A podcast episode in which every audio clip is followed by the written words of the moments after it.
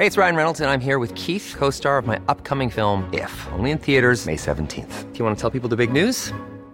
All right, I'll do it. Sign up now and you'll get unlimited for $15 a month in six months of Paramount Plus Essential Plan on us. Mintmobile.com slash switch. Upfront payment of $45 equivalent to $15 per month. Unlimited over 40 gigabytes per month. Face lower speeds. Videos at 480p. Active Mint customers by 531.24 get six months of Paramount Plus Essential Plan. Auto renews after six months. Offer ends May 31st, 2024. Separate Paramount Plus registration required. Terms and conditions apply if rated PG.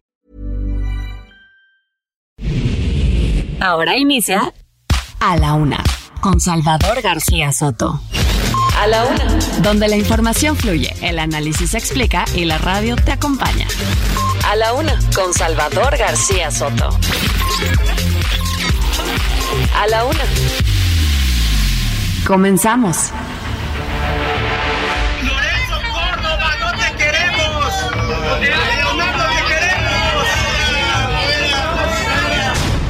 Yo lo que le diría es que es una persona no grata en México. A mí se me hace un señor ignorante, racista, le debería dar vergüenza ser senador.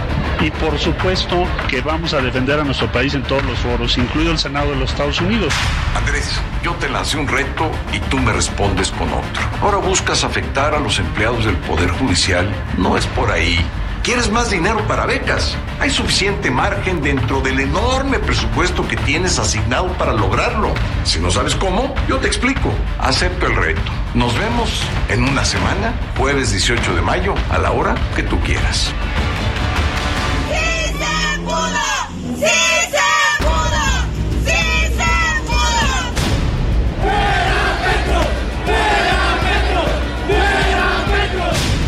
que le siguen comprando las medicinas a los mismos. Todavía Roberto Madrazo y su yerno siguen vendiendo medicina. Echarle la culpa a México, eso no es serio. Yo no sé cómo llegan a ser senadores.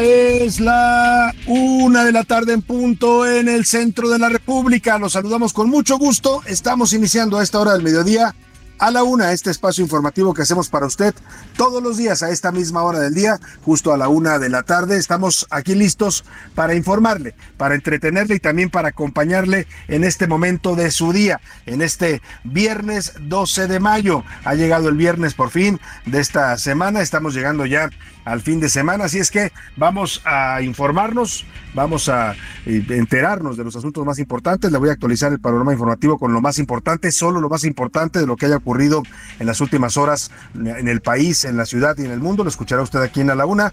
Pero después de eso ya vamos a empezar a aflojar el cuerpo, a soltarnos, porque ya viene el fin de semana.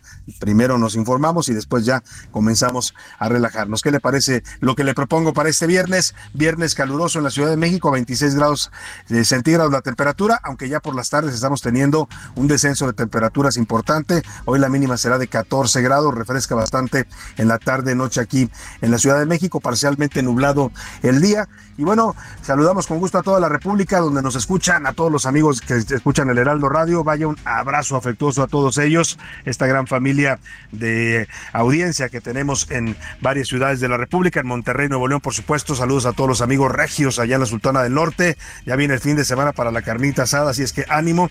También la gente de Guadalajara, Jalisco, que el fin de semana van a estar metidazos en el tema del fútbol, sobre todo los aficionados a este deporte. El, ayer, pues las Chivas no pudieron, no pudieron hacer prácticamente nada en el Estadio Jalisco y el Atlas sacó una mínima ventaja de 1-0, pero el domingo, el domingo viene el partido de vuelta en el Akron y ahí se define todo. Saludos a todos los amigos tapatíos, también a la gente de la comarca lagunera le mandamos un abrazo afectuoso, esperamos que tengan un buen fin de semana también con actividades lúdicas, de descanso con la familia, pues de convivencia. A la gente de Oaxaca capital también, este fin de semana, ojalá a todos ellos pues que la pasen bien, que se coman una rica tlayuda, que se vayan por ahí al mercado de Oaxaca, que es tan fascinante ese mercado del centro, donde se puede uno tomar una agüita fresca de casilda, se puede comer unos chapulincitos, un buen mezcal, en fin, tantas cosas que hay que hacer en esa bella ciudad de Oaxaca. A la gente del Istmo de Tehuantepec, por supuesto, también también, oiga, si la comida oaxaqueña es eh,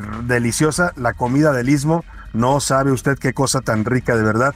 Es una comida, una gastronomía totalmente abundante de productos de la región. Les mandamos un abrazo afectuoso a todos los amigos ismeños que son pues eh, dueños de una gran cultura también allá en esta zona de la República. A la gente de Tampico, Tamaulipas, ¿qué me dice de las tortas de la barda, de las manitas de cangrejo del porvenir? Uf, qué ricura de verdad. Le mandamos un abrazo afectuoso a toda la gente de Tampico. Está el clima allá para que se vayan este fin de semana a las playitas de Miramar, por ahí a relajarse un rato. A toda la gente le mandamos saludos allá, también en Ciudad Madero y en Altamira. A la gente de Tuxtla Gutiérrez, Chiapas, oiga, con este calorcito que hace por allá en Tuxtla Gutiérrez, más de 30 grados centígrados, pues se antoja irse a tomar ahí un, un pumbo, ahí al, a las Pichanchas, un delicioso restaurante de gastronomía local ahí en Tuxtla Gutiérrez. Les mandamos un abrazo afectuoso. Y en Chilpancingo, Guerrero, pues también muchas actividades de fin de semana. La gente que puede, pues se da una descolgada a Acapulco y los que no, pues la pasan bien también ahí en la capital del estado de Guerrero. Les mandamos un saludo y un abrazo afectuoso a todos ellos. Y a Mérida, Yucatán, oigan, los fines de semana en Mérida son de verdad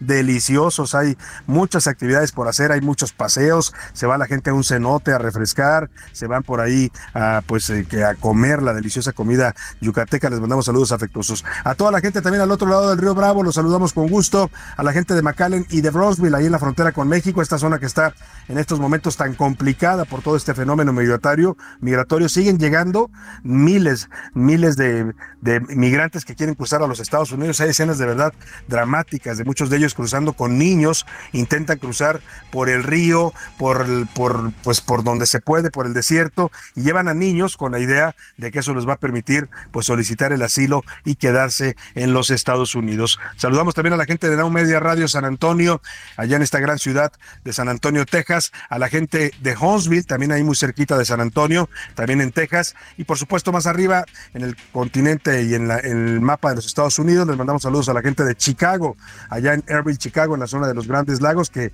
la verdad hace un tiempo maravilloso en esta época en Chicago, todavía no hace tanto calor como en verano, pero ya pasó el frío y comienza a, resur a resurgir toda la naturaleza, es una ciudad hermosa, Chicago, con su río que la atraviesa, la verdad son los, son los meses buenos para ir a, a conocer Chicago, Illinois. Y mandamos saludos también a la gente de Cedar Rapids y de Independence, Iowa, ahí en este estado eh, de Iowa, uno de los estados agrícolas de la Unión Americana, el llamado Midwest. Les mandamos saludos a todos ellos. Oiga, hoy es Día Internacional de la Enfermería una fecha que se destina a rendirle homenaje a las enfermeras y los enfermeros de todo el mundo que desempeñan una labor esencial para la humanidad. ¿Quién de nosotros no ha sido atendido, curado, cuidado por una enfermera, por un enfermero que la verdad son auténticos ángeles, ¿no? La verdad, la mayoría de ellos es una profesión que requiere de mucha vocación de servicio, de mucha disposición a estar eh, cuidando a otro ser humano, a arriesgarse incluso a contraer enfermedades como les pasó en el COVID, incluso muchos de ellos fallecieron en cumplimiento de su labor. Les mandamos un abrazo afectuoso a todas las enfermeras y enfermeros de México, tanto de hospitales públicos como de hospitales privados. Hoy les vamos a homenajear aquí en A la Una a esta noble profesión de la enfermería. Vamos a homenajearlos eh, con música pues que habla de esta profesión de las enfermeras y los enfermeros que realizan, insisto, una labor esencial para todos nosotros. Oiga, y vamos a los temas que le tengo preparados. Antes déjeme desearle que el viernes esté marchando bien para usted, que vayan saliendo bien las cosas, todos los objetivos, tareas pendientes que usted se ha propuesto para este viernes, que se le cumplan y se le cumplan bien.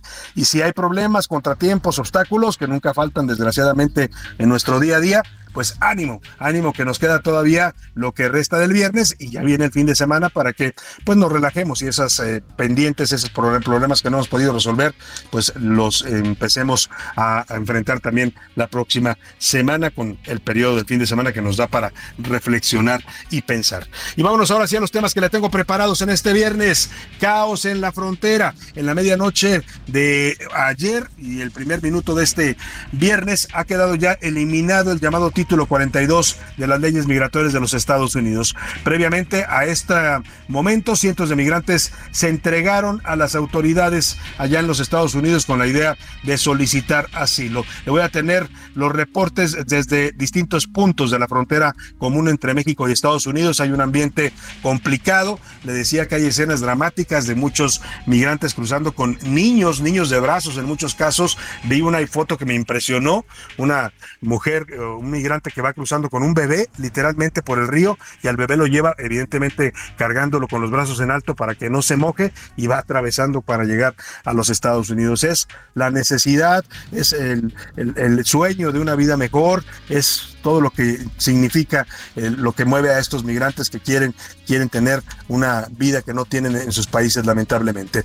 Y agarrón, López Obrador y Marcelo Ebrard arremetieron en contra del senador republicano John Kennedy. Esto después de que hiciera unas declaraciones muy despectivas sobre México. Dijo que nuestro país estaría comiendo comida para gatos si no tuviera el apoyo de Estados Unidos. Oiga, senador, perdone, pero la relación y la dependencia es mutua. Sí, México necesita mucho de los Estados Unidos, indudablemente, pero tampoco crea que sin, sin ustedes no vamos a tener para comer. Se exageró un poco este senador y le contestaron duro y fuerte el presidente López Obrador y Marcelo Ebrard. Le voy a tener todas las reacciones. Histórico, después de casi 10 años de lucha, Carmen Sánchez, que fue víctima de ataque con ácido en febrero de 2014 por quien fuera su pareja, Efren García, eh, fue sentenciado ayer a 46 años de prisión. Es una sentencia histórica para un agresor de mujeres con este tipo de elementos químicos, que lamentablemente se ha vuelto una forma de los eh, cobardes, de los, yo no les llamo hombres porque esos no son hombres, quienes tienen, quienes tienen pues la, el corazón para agredir así a una mujer y deformarla en su rostro, en su cuerpo. Bueno, pues este fallo me parece que siente un precedente y vamos a hablar de él y por supuesto vamos a platicar también con la mujer que con, después de casi 10 años de lucha, Carmen Sánchez ha logrado este fallo histórico, se ha convertido ya en un referente en este tema para todas las mujeres mexicanas. Vamos a conversar con ella aquí en La Laguna.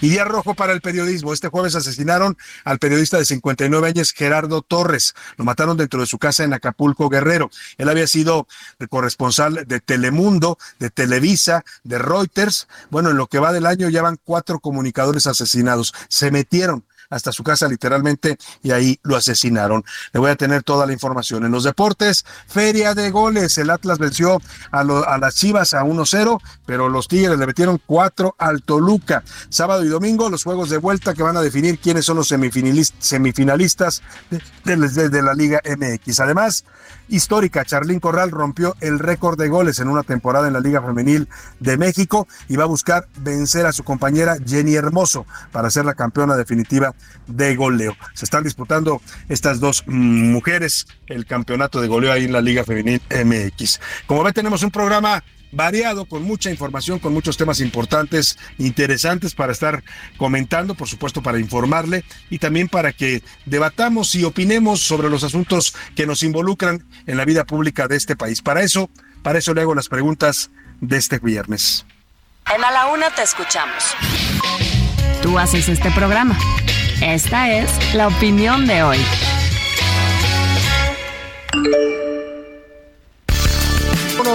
A las preguntas. Hay temas interesantes para que comentemos, para que usted opine, participe, nos dé su punto de vista. Ya sabe que aquí su voz siempre, siempre se escucha y tiene un lugar preponderante en este espacio. La primera pregunta, el primer tema que le pongo sobre la mesa en este viernes es sobre este fallo que ya le decía histórico, otorgado por la jueza María de Jesús Cabrera, que dictó una sentencia de 46 años y 8 meses en contra de Efraín García. Es el hombre que agredió a Carmen Sánchez, que fuera su pareja, ella lo dejó porque había, la maltrataba, la violentaba, se fue a vivir con su madre. Bueno, pues hasta allá fue a buscarla y le lanzó ácido en la cara y el cuerpo en 2019. Esta mujer no descansó hasta pues lograr que su agresor, este cobarde, que la atacó de esa manera y la marcó de por vida, tuviera eh, una sentencia y hubiera justicia bueno, pues es el primer fallo que ocurre de este tipo en México y en América Latina por este delito. Diez años tuvo que luchar esta mujer para que obtener justicia. Perdóneme, dije aquí que 2019, no, la agredieron en 2013, fue la agresión a esta mujer que es eh, María de Jesús Cabrera. Diez años después ella logró obtener justicia y yo le pregunto a usted, ¿qué le parece esta sentencia otorgada por la jueza en contra de este hombre agresor de mujeres? Eh, es suficiente, es una sentencia ejemplar que va a sentar un precedente para otros agresores de mujeres. No, no me parece suficiente, debería haber penas aún más fuertes en contra de estos cobardes y misóginos. O de plano, todavía hay muchas mujeres que no han recibido justicia en México por este tipo de ataques. El segundo tema que le pongo sobre la mesa tiene que ver con estos dimes y diretes entre el presidente López Obrador y el diputado Santiago Krill. Bueno, el presidente primero retó, antier, a, retó a Santiago Krill, que es el presidente de la Cámara de Diputados, es partido, es, diputado por el PAN, le, lo retó a que promoviera una reforma judicial para desaparecer los fideicomisos de la Corte. Krill le contestó ayer y dijo, acepto el reto, presidente. Lo citó para que se vieran el 18 de mayo y le dijo, vamos juntos a ver a la ministra de la Corte y ahí planteamos esta posibilidad de desaparecer los fideicomisos. Y hoy el presidente le contestó que no, que no, que no se va a reunir con Santiago Krill, le pidió que siguiera su camino. Y entonces la pregunta es para qué anda lanzando retos el presidente si no está dispuesto a, pues a, a, enfrentarlos, ¿no? A cumplirlos. Si uno reta a alguien es porque pues se trae los pantalones bien puestos y, y dice, bueno, vamos a hacer esto. Si el presidente no, primero lanza el reto públicamente y luego cuando le contestan le dicen que sí, que le agarran la palabra, se echa para atrás. No, bueno, pues qué bonito, ¿no? La pregunta que le hago sobre esto es si usted cree que al lanzar este tipo de retos y no cumplirlos, ¿qué demuestra el presidente de México? AMLO demuestra que tiene miedo de dialogar con la oposición. El presidente no debe de rebajarse en ver a Krill, hace bien en negarse, o de plano este es un gobierno, el de la 4T, que no dialoga con nadie que piense diferente a ellos, no dialogan y desprecian a los opositores. El segundo tema, el, bueno, más bien el, tercer tema que hoy le pongo para, para que usted opine, comente y debate, y también, más que para opinar, también le ofrezco, además de la pregunta que le voy a formular, que me mande sus testimonios. Es Día de la Enfermería hoy, se celebra las enfermeras y enfermeros en todo el mundo. Por supuesto, aquí en México tenemos excelentes enfermeros altamente calificados. Hoy la profesión de la enfermería ya es una licenciatura en nuestro país. Se estima que hay cerca de 800 mil enfermeras y enfermeros en México, 79%, la mayoría son mujeres y 21% son hombres. Durante la pandemia, de acuerdo con cifras oficiales, fallecieron cerca de 4 mil enfermeras en México, enfermeras y enfermeros. Yo le quiero preguntar qué tanto cree que es valorado el trabajo de las enfermeras y enfermeros en nuestro país. Le doy tres opciones para que me conteste. Es muy valorado, son esenciales para la salud y se les trata bien, inclusive laboralmente y en cuanto a pagos y prestaciones. No, son muy poco valorados, los ven por debajo de los médicos y no les pagan sueldos dignos. O de plano, los enfermeros y enfermeras en México han sido abandonados. Ahora en la pandemia los dejó a su suerte el gobierno. También le pido aquí, si usted quiere mandarme eh, su testimonio, si usted recuerda con cariño alguna enfermera, enfermero que lo cuidó en una enfermedad, en una convalecencia, eh, también qué piensa de esta noble profesión, me lo puede comentar, por supuesto, eh, eh, en el 5518 41 51 99, que es el número donde nos puede marcar y mandar sus mensajes de texto o de voz vía WhatsApp. Usted decide cómo quiere contactarnos, lo importante es que opine, que participe y que su opinión siempre la escuchará usted al aire. Y ahora sí, nos vamos al resumen de noticias porque esto como el viernes y como el fin de semana ya comenzó. Fuerte tropiezo. En marzo, los ingresos petroleros del país tuvieron una caída real anual de 38.7% tras dos años consecutivos con alzas de doble dígito en ese mismo mes, lo que obedeció a un descenso en el precio del crudo. Buena propuesta.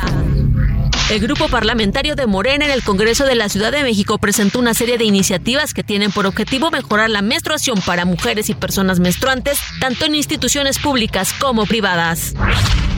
Imparable. El ex reportero gráfico Gerardo Torres Rentería fue asesinado anoche a balazos en la comunidad de El 30 en Acapulco. Nueva líder. Elon Musk nombró a Linda Yacarino, ex jefa de publicidad de NBC Universal, como nueva directora ejecutiva de Twitter.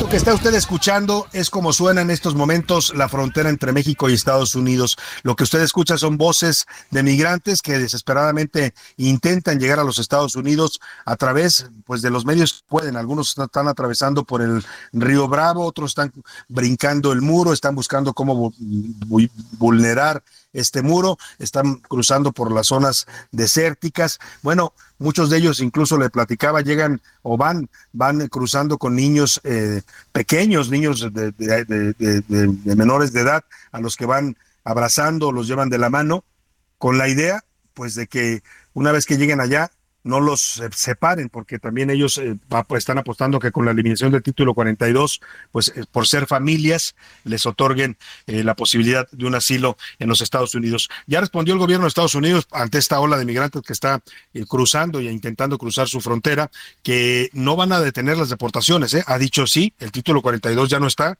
pero eso no significa que nosotros no deportemos a la gente que entra ilegalmente al país. Por eso, para tratar de desalentar a esta ola que piensa que ya se van a poder quedar en Estados Unidos. Ha dicho el gobierno de Biden, pues que no, que las leyes migratorias siguen vigentes, que se van a endurecer las deportaciones y que incluso Incluso dice, no sé si esto es parte de lo que acordó eh, en privado con el presidente de México ahora en la semana que tuvieron esta videoconferencia, que México se está comprometiendo a que le va a entregar los migrantes indocumentados que son deportados de los Estados Unidos en la frontera y que México se compromete a llevarlos hasta el sur, o sea, hasta el sur de, de nuestro país para de ahí devolverlos a sus países de origen. Ha terminado ya en el primer minuto de este viernes el título 42 y le decía desde ayer desde los últimos días, empezamos a ver este fenómeno, como poco a poco llegaron más oleadas de, migrantes, muchos de ellos ya estaban en México, otros cruzaron hace la semana pasada, hace unos días, con la intención de subir y poder llegar hasta la frontera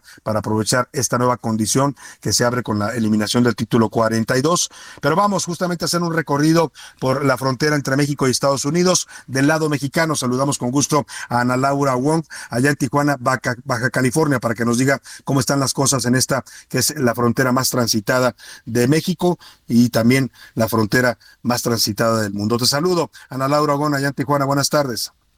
Salvador, como siempre, un gusto saludarte desde Tijuana. Te informo que ya con el fin del título 42, pues se mantiene el campamento de migrantes en el muro fronterizo, esto entre las vallas de territorio mexicano y territorio estadounidense a la altura de la carretera de playas de Tijuana. Ya son mil migrantes los que se encuentran en esa zona. Eh, solamente están esperando que la patrulla fronteriza los acerque al área de procesamiento para eh, solicitar el asilo político. Sin embargo, pues existe todavía mucha desinformación información porque eh, pues también los grupos traficantes de personas son los que les están cobrando y los, los están llevando a esa área eh, asegurándole que ya una vez que brincan el muro ya eh, está solucionado su ingreso a Estados Unidos. Es el exhorto que hace por parte de la Dirección de Atención al Migrante que hagan la solicitud como bien lo han dicho las autoridades estadounidenses a través de la aplicación CBP One. Se mantienen los operativos en la garita de San Isidro y también en lo que es la colonia alemana cerca de este campamento migrante. Esta es de información, Salvador, desde Tijuana, Baja California. Muchas gracias, Ana Laura Wong. Y ahora nos vamos con Federico Guevara hasta Ciudad Juárez, Chihuahua. También ahí, pues hay un ambiente complicado con esta eh, eliminación del título 42. Te saludo, Federico, allá en Ciudad Juárez. Buenas tardes. Finalmente, el título 42 llegó a su fin. Miles de migrantes intentaron cruzar con este beneficio de que si no eran aceptados serían repatriados o serían enviados a México hasta esperar una respuesta. Hoy, después de que el título 42 se extinguiera, entra el título octavo, el cual exige a todo migrante entrar a través de una aplicación, solicitar su número de referencia e ir a hacer la solicitud de asilo político. Todo aquel que no lo haga, Salvador, será deportado inmediatamente a su país de origen, menos, menos haitianos, cubanos, venezolanos y nicaragüenses, los cuales podrán quedarse en México hasta una suma de 30 mil. Hoy por hoy en la puerta 42, que era la única que se permitía la entrada aquí en el bordo entre Ciudad Juárez y El Paso, Texas, eh, restan aproximadamente unas 30 personas para terminar este capítulo o esta historia del capítulo 42. De aquí en adelante, pues veremos qué es lo que va a suceder, pero pues todo indica que la gran mayoría de los migrantes van a ser deportados a su país, a su país de origen o, en el peor de los casos, una gran parte de ellos se podrán regresar a México y aguardar la oportunidad de estar seis o un año viviendo legalmente. Hasta aquí la información, Salvador. Buenas tardes.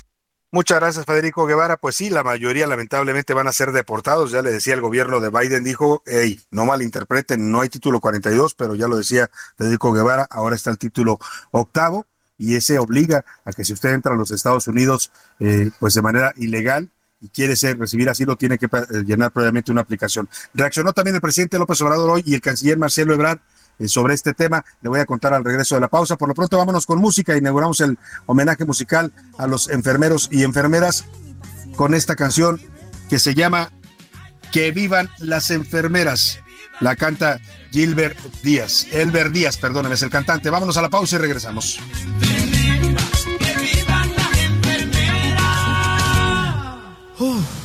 Y que vivan las doctoras, y que vivan las doctoras, y que vivan las doctoras. En un momento regresamos. Ya estamos de vuelta en A la Una con Salvador García Soto. Tu compañía diaria al mediodía.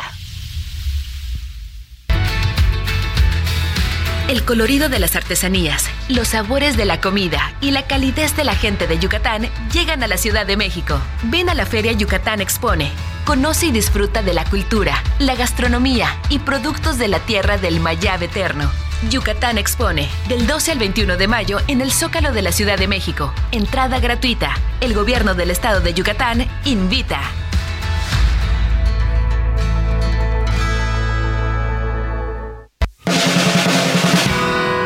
La rima de Valdés. ¿O de Valdés la rima? Haciendo proselitismo desde palacio mi rey, mientras se pasa la ley por del triunfo el arco mismo. Yo le llamaría cinismo declarado por las formas. Si en esa cola te formas, ya sabes lo que te toca, que la gente se haga loca mientras nada se transforma. Con su megáfono grande, él quiere continuidad. Esa es la única verdad para que su partido mande. Ay, señor, please, ya no se ande con esta práctica vieja. Si la gente no es pen... no se deja maicear como usted le llama. Claro que el mundo lo aclama si se asoma por la reja. Tiene que ser imparcial y que sean los candidatos los que nos muestren sus datos para el voto nacional.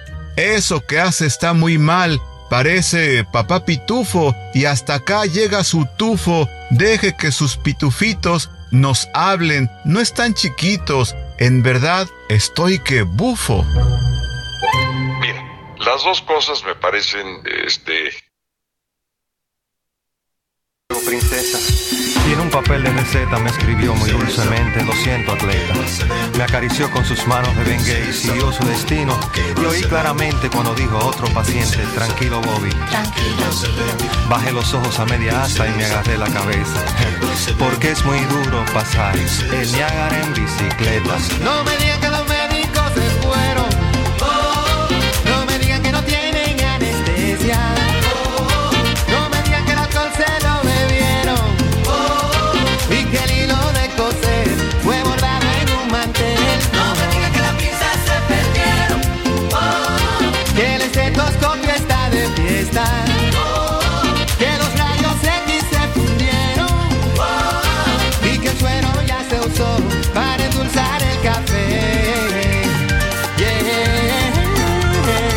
La tarde con 33 minutos. Estamos regresando a ritmo de este gran, este gran ritmo del, del merengue, el merengue dominicano con Juan Luis Guerra, uno de sus grandes exponentes, y esta canción de 1998 que se llama El Niágara en bicicleta, que es una crítica muy ácida a los sistemas de salud pública en su país.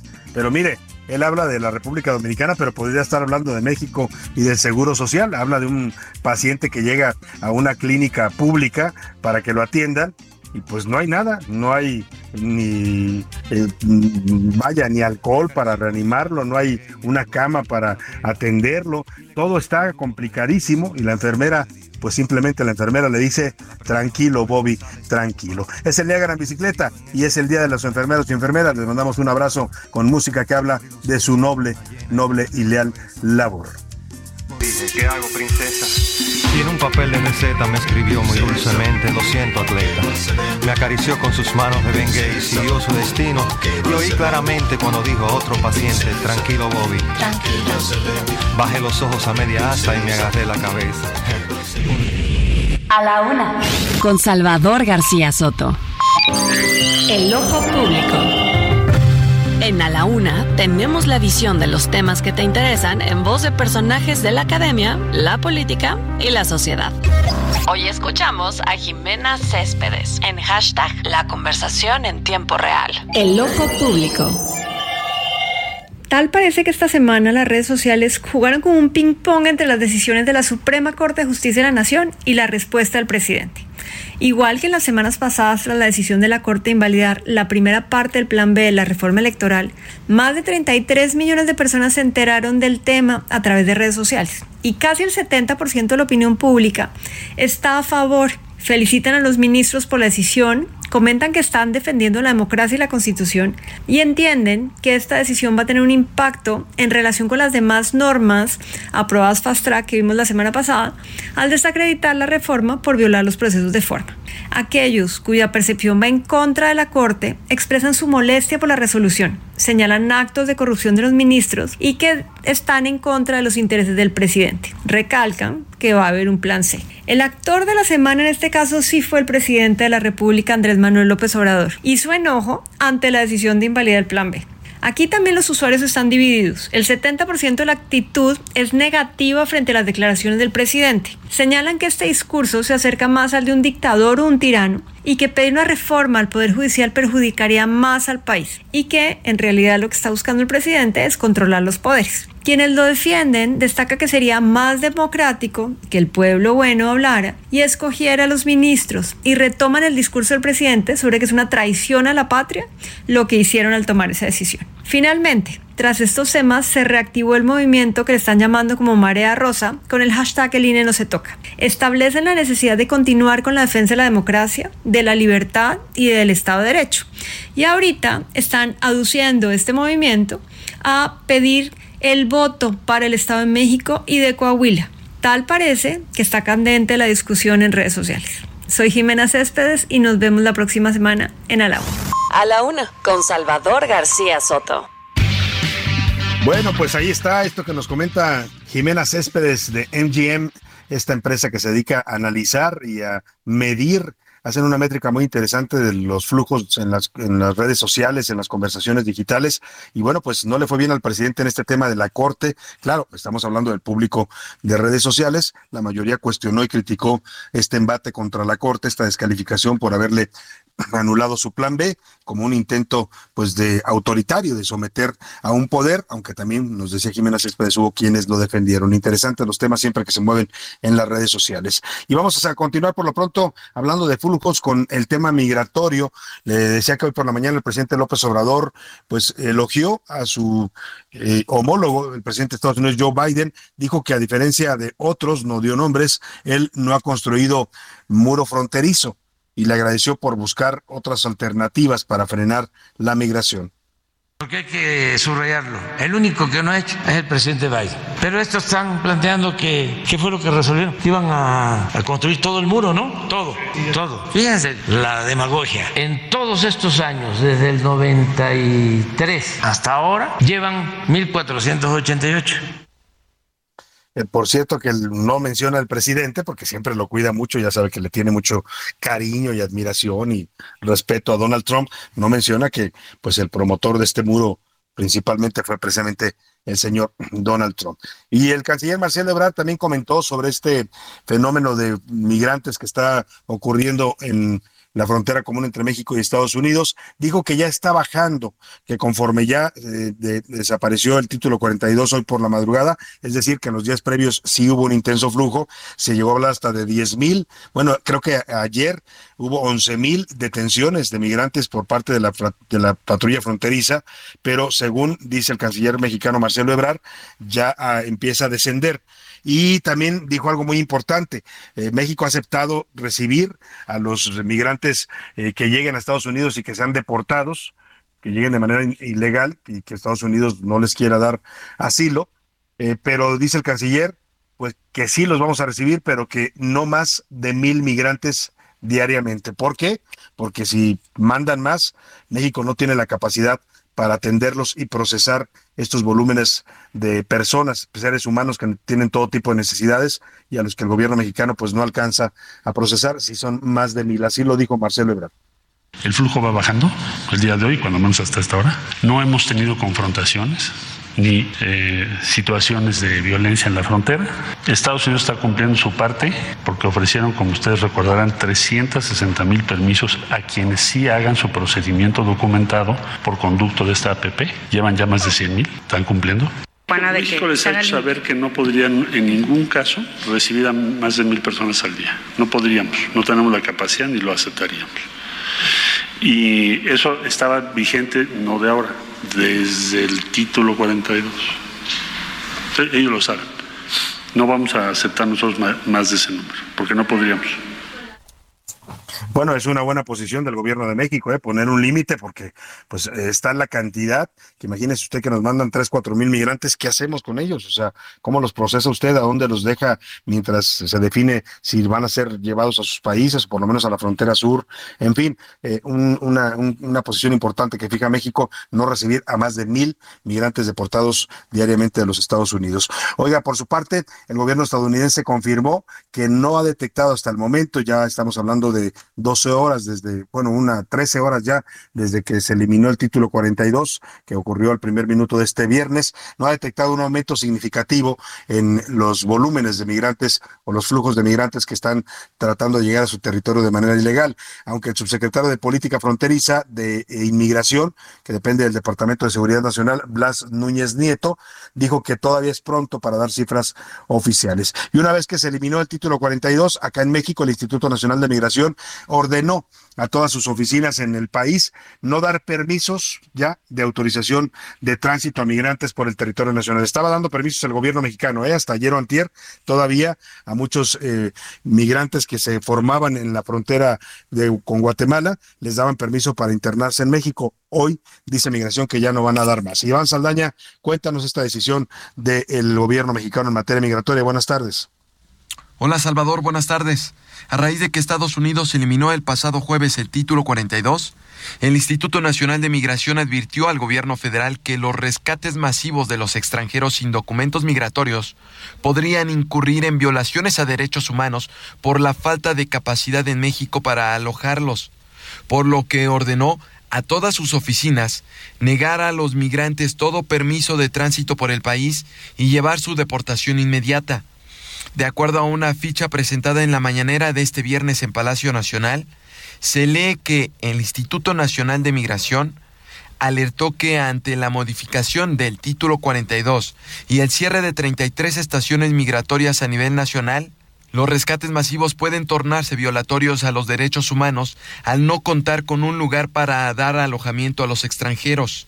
El INAMI también informó que los traslados de migrantes a su país de origen se realizarán de manera inmediata, ya sea por vía terrestre o aérea, en los cuales tendrán que ir acompañados por tres agentes migratorios.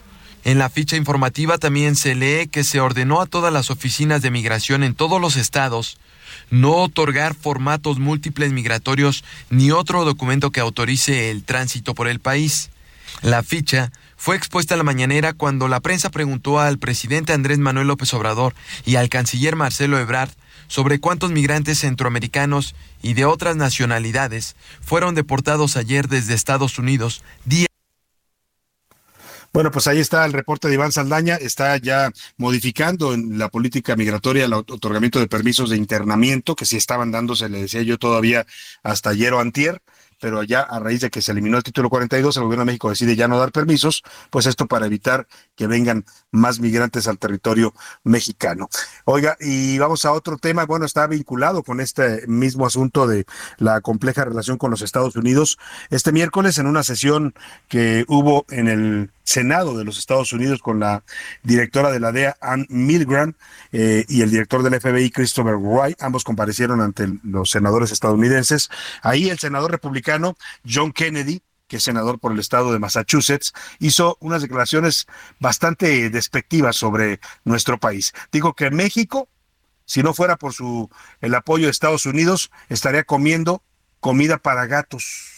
Imagínese usted, terrible declaración de este senador y que además viviríamos en una carpa de patio trasero sin el apoyo de los gringos. Oye, sí es cierto, ¿eh? No, no hay que tampoco no reconocer la realidad. Tenemos una dependencia económica de los Estados Unidos, pero también ellos dependen de nosotros, ¿eh? Hoy somos el país al que más le compran productos por encima de China y de cualquier otro país. O sea, también ellos tienen una dependencia de nosotros, es mutua, y este senador, pues lo que hace es tratar de ubicarnos como un país bananero, ¿no? Sin Estados Unidos, dice que andaríamos comiendo comida para gatos pues ¿qué cree que somos, senador? Así lo dijo el señor John Kennedy.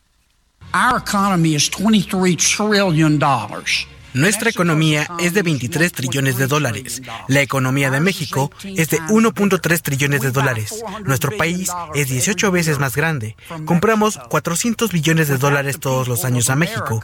Sin el pueblo de Estados Unidos, México, hablando figurativamente, estaría comiendo comida para gatos en una lata y viviendo en una carpa en un traspatio.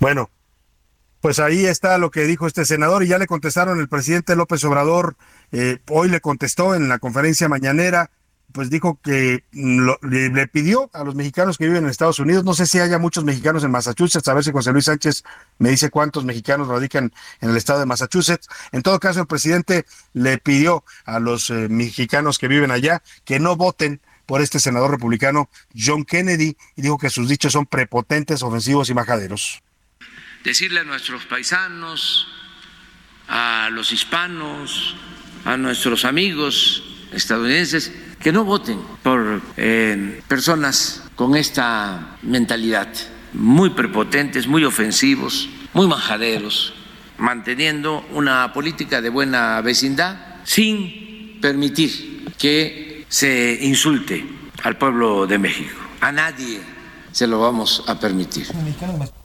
Bueno, ahí está lo que dice el presidente, eh, pues no le parecen los dichos de este senador. Hay cuatro millones de mexicanos viviendo en el estado de Massachusetts, ¿eh? no es menor la cantidad, sí pesan y influyen. Los que votan, no creo que todos voten, pero póngale que vote un porcentaje, no sé, el 30, 40%. Bueno, pues a esos el presidente les pide no votar por este señor John Kennedy. También el canciller Marcelo Ebrard se pues enroló en este eh, diferendo con el senador republicano y dijo que son inaceptables sus declaraciones y que es un ignorante. Yo le aseguro que este senador jamás ha puesto un pie en México. Habla, efectivamente, como dice Marcelo Ebrard, desde su ignorancia.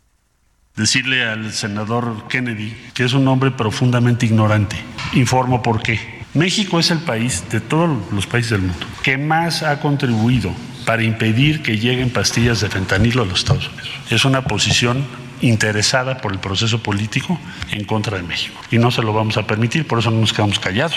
Este hombre es profundamente ignorante, no lo sabe. Lo vamos a invitar para que vea qué es México, de dónde viene México y las grandes civilizaciones que nos dieron origen. Y hoy somos su principal socio y su más leal aliado. Entonces no se lo admitimos.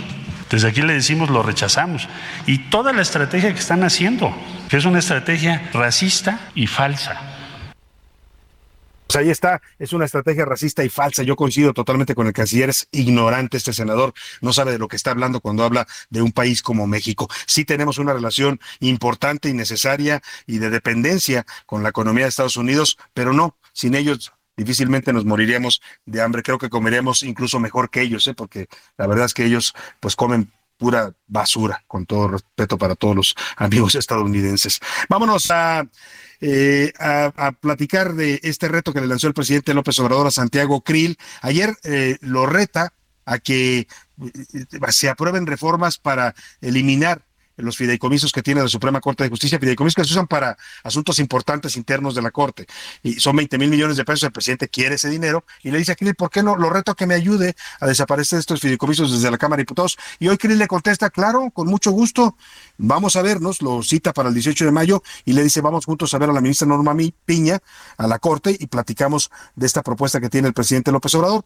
Pero resulta que no, como ya ha pasado en otros casos, el presidente lanza la piedra, pero luego esconde la mano. O sea, lanza el reto y cuando le contestan y le dicen, órale, presidente, se echa para atrás. Se rajó López Obrador para que me entienda. Y tengo el gusto de saludar en la línea telefónica al presidente de la Cámara de Diputados, Santiago ¿Cómo está, diputado? Qué gusto saludarlo. Muy buenas tardes.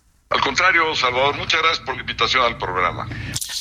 Oiga, pues que siempre no, dice el presidente que no lo quiere ver a usted, que, que, que después de que le lanzó el reto, mejor ya, ya no quiere, que siga usted su camino, le dice. Pues mira, vuelve a evadir eh, y no es la primera vez eh, que le saca el bulto. La primera vez fue cuando habló de mis ingresos. Eh, le respondí puntualmente que ahí estaban mis declaraciones patrimoniales desde hace más de 20 años, el pago de impuestos que hago año con año y así los llevo por, más de 30, que tenía a disposición todos mis ingresos, de dónde venían y además le dije eh, que él conocía perfectamente desde mi despacho y mi casa desde hace más de 20 años. O sea que para él no era nada nuevo saber de dónde vienen mis ingresos y qué patrimonio tenía yo hace 30 años. Él no me contestó porque le dije, bueno, y tú dime, tú Andrés Manuel, dime de qué viviste durante 13 años. Y nunca me contestó. Ese fue el reto que yo le lancé. Bueno, pues tampoco contestó a ese reto de que ha vivido los últimos 13 años. Y le pregunto, diputado, ¿qué piensa de la propuesta del presidente para reformar la Constitución? Lo que le proponen este reto, que ahora ya no cumple, pero ¿qué piensa de esa idea de reformar la Constitución para eh, elegir a los ministros eh, por voto directo de la gente y también de esta idea de eliminar fideicomisos que hoy tiene el Poder Judicial? Mira, las dos cosas me parecen, este, la primera es eh, aberrante en ningún país del mundo civilizado eh, las y los ministros de la Suprema Corte de Justicia se eligen por el voto popular. ¿Y por qué no? La respuesta es muy sencilla. Porque se van a partidizar. Los que tienen estructura territorial en todo el país son los partidos políticos, como se politizó la consulta popular sobre los presidentes, como se politizó la revocación. Ahí estuvo Morena por eh, todo el territorio nacional, este, hablando a favor del presidente López Obrador, tanto en la consulta a los expresidentes como en la revocación. Bueno, pues eh, hoy también le pregunto, diputado, el secretario de Gobernación, Adán Augusto, hablando, aprovechando que lo tenemos aquí en la línea, dice que su gestión como secretario de Gobernación, usted fue secretario de Gobernación con Vicente Fox en el año 2000, de 2000 a 2005, si mal no recuerdo, dice que usted otorgó demasiados permisos para casinos, que dio 340 permisos, que es el que más ha dado permisos para casinos. ¿Qué responde usted a eso? es eh, una broma. Esto fue hace 20 años o más. No ha habido una sola denuncia. Eh, es perfectamente legal. Este fue validado por el Poder Judicial y en 20 años ni una denuncia y después de 20 años, mira, lo que pasa con López Obrador y esto eh, sucede en cada elección, él quiere voltear siempre al pasado. eh, y me quiere sacar este San Benito que además me lo ha querido colgar y nunca ha podido ni va a poder porque no hay una sola ilegalidad. Todo está transparente, está registrado. Eh, ¿Tú crees que eh, si ya hubiese habido algo durante estos cinco años, no hubieran hecho ellos alguna denuncia mínimamente? Otra vez, es, mira, es tratar de, de no hablar de lo que hay que hablar. Sin duda alguna, quiere pues desviar a temas del pasado, como bien dice diputado. Y finalmente le pregunto, después de este desaire, el presidente lanza el reto y luego ya dice que siempre no. ¿Qué mensaje le manda Santiago Krill al presidente López Obrador? Pues mira, eh, Salvador, aquí es muy claro. Él ya está en modo de campaña y quiere apoyar a sus corcholatas. Y como estoy eh, destacando dentro de la oposición, perfilándome como un posible candidato de la alianza, pues quiere este, echarme toda la caballería, la artillería pesada, pero no va a poder conmigo. Eh, lo digo desde, desde ahora. Quiero estar en la primera línea defendiendo al México libre, al México democrático, al México que sí quiere desarrollarse, las familias que sí quieren que sus hijos superen a sus padres y los nietos a sus abuelos y de un México próspero. Quiero yo defender ese México, ese México, esa grandeza mexicana que está dentro de todas y todos nosotros eh, y quiero hacerlo en un esfuerzo conjunto con todas y todas para cambiarle el rumbo del país. Lo voy a hacer porque quiero, porque puedo y porque debo, porque todo se lo debo a México. Muchas gracias, diputado.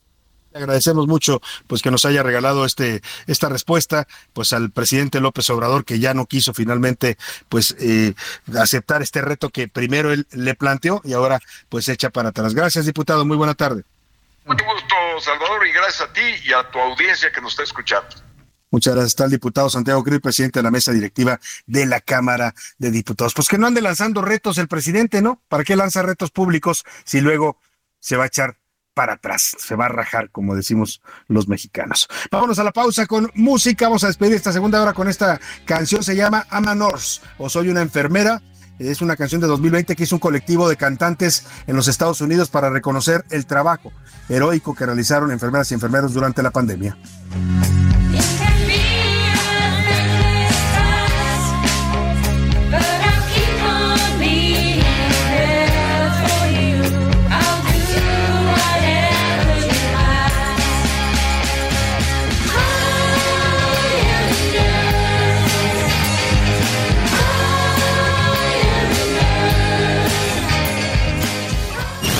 No le cambies. Estás en A la Una con Salvador García Soto. Información útil y análisis puntual. En un momento regresamos. Ya estamos de vuelta en A la Una con Salvador García Soto. Tu compañía diaria al mediodía. Toma un minuto y piensa en tu momento favorito. El nacimiento de tu primer hijo o su primer cumpleaños. Ahora piensa en las empresas y en los empleos que hay detrás. El de Ana que trabaja en la empresa donde hacen los biberones. El de Carlos que hace los pasteles. Empresarios y colaboradores trabajamos para que a todos nos vaya mejor. CIRT, Radio y Televisión Mexicanas. Voz de las empresas. Consejo de la Comunicación.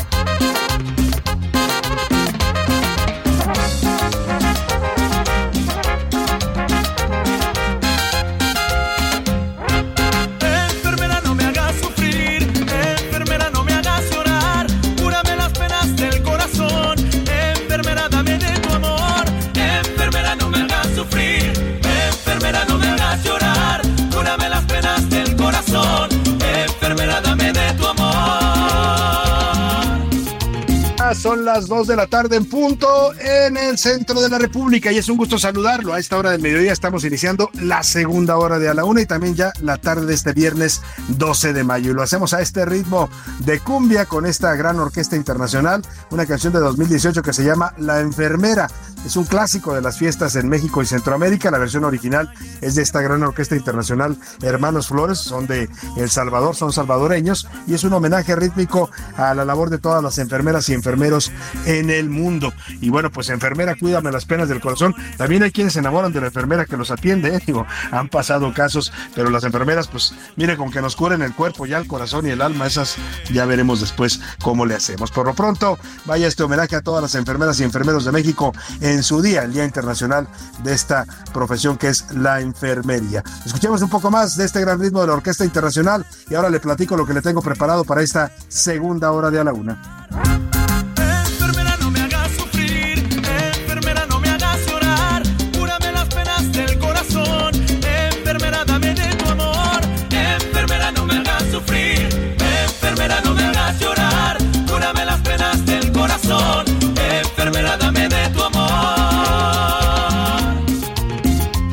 Se antoja el ritmo, ¿eh? ya se antoja para ponerse a bailar, ya viene el fin de semana, hay que a veces, como dicen por ahí, soltar la polilla un poco y ponerse a bailar. Oye, le tengo un temas interesantes en esta segunda parte, le voy a tener información importante. Primero déjeme agradecerle, de verdad, si usted continúa con nosotros desde la una de la tarde que arrancamos este espacio, gracias, gracias de corazón por preferir esta opción informativa, gracias a su preferencia, ya que usted nos escucha y nos sintoniza todos los días. Este programa va cada vez avanzando más en los ratings a nivel nacional y nos da mucho gusto de verdad pues que de esa forma podamos estar en contacto con usted. Y si nos está recién sintonizando, si apenas nos agarró por ahí en el cuadrante de su radio, si está usted manejando en el tráfico de su ciudad, tranquilo, ánimo, si está en casita ya disponiéndose a preparar el menú del día, los sagrados alimentos para su familia, que todo le quede delicioso. Si está en la oficina escuchándome con los audífonos puestos, le mando un saludo afectuoso a usted que me escucha ahí en su trabajo, donde quiera que me esté escuchando. Esto es a la una, yo soy Salvador García Soto y a nombre de todo este equipo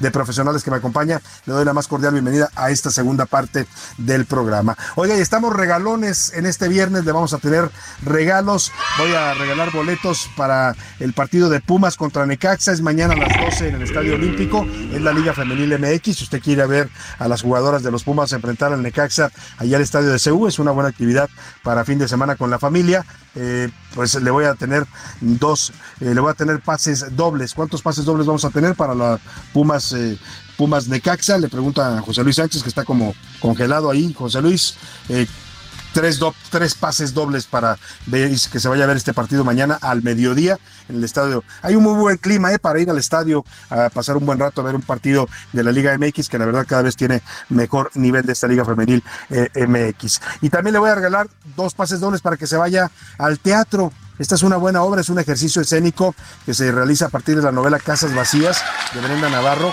que trata sobre pues, la maternidad, la problemática de las madres que en México pierden a sus hijos, que desaparecen o son secuestrados. Están dos grandes actrices en escena, Irene Azuela y Mariana Villegas. La semana pasada conversamos con Irene Azuela. La obra se presenta, eh, se llama La Casa Salvaje y se presenta en el Museo Universitario del Chopo, ahí por los rumbos de Insurgentes y San Cosme.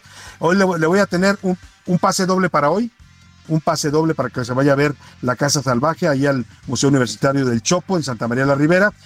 la obra es hoy a las 8 de la noche. Si usted puede venir por su boleto antes de las 6 de la tarde, váyase al teatro. No, perdóneme, no, tiene que venir por su boleto. Va usted, llega directo a la taquilla y ahí con su identificación. Eso sí, les recomiendo que llegue una hora antes y dígame, gané mi boleto en la laguna con Salvador García Soto. Con su identificación le van a entregar su pase doble. Y hay otro para mañana. Mañana la obra se presenta a las 7 de la noche, también ahí mismo en el, Museo Universitario del Chopo. Así es que si quiere ver buen teatro, pues aquí en la laguna le regalamos estos pases dobles. Más adelantito le voy a dar las dinámicas para que se lleve ambos, ambos regalos.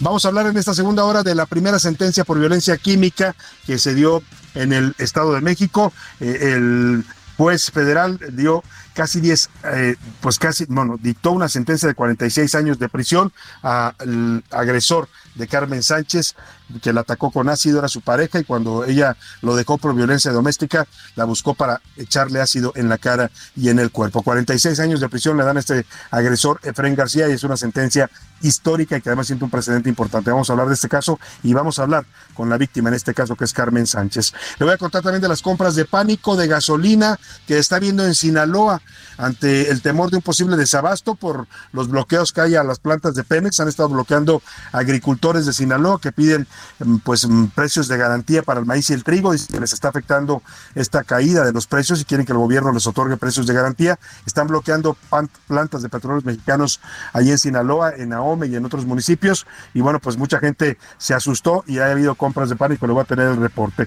Y los coruleros hoy le van a cantar pues a los migrantes, a estos seres humanos que dejan todo atrás en su país, abandonan casa, hogar, familia para buscar una vida mejor. Lamentablemente en muchos casos, a veces la encuentran, son historias también eh, eh, positivas, pero en muchos casos también pues encuentran mucho más dolor y sufrimiento y a veces hasta la muerte en su camino a este sueño americano. Y Oscar Mota nos va a platicar de la liguilla. Ayer cayeron las Chivas ante el Atlas, todo se define este fin de semana. Vámonos a escuchar sus opiniones y comentarios. Están conmigo aquí en la mesa y los recibo con gusto a Milka Ramírez. ¿Cómo estás, Milka?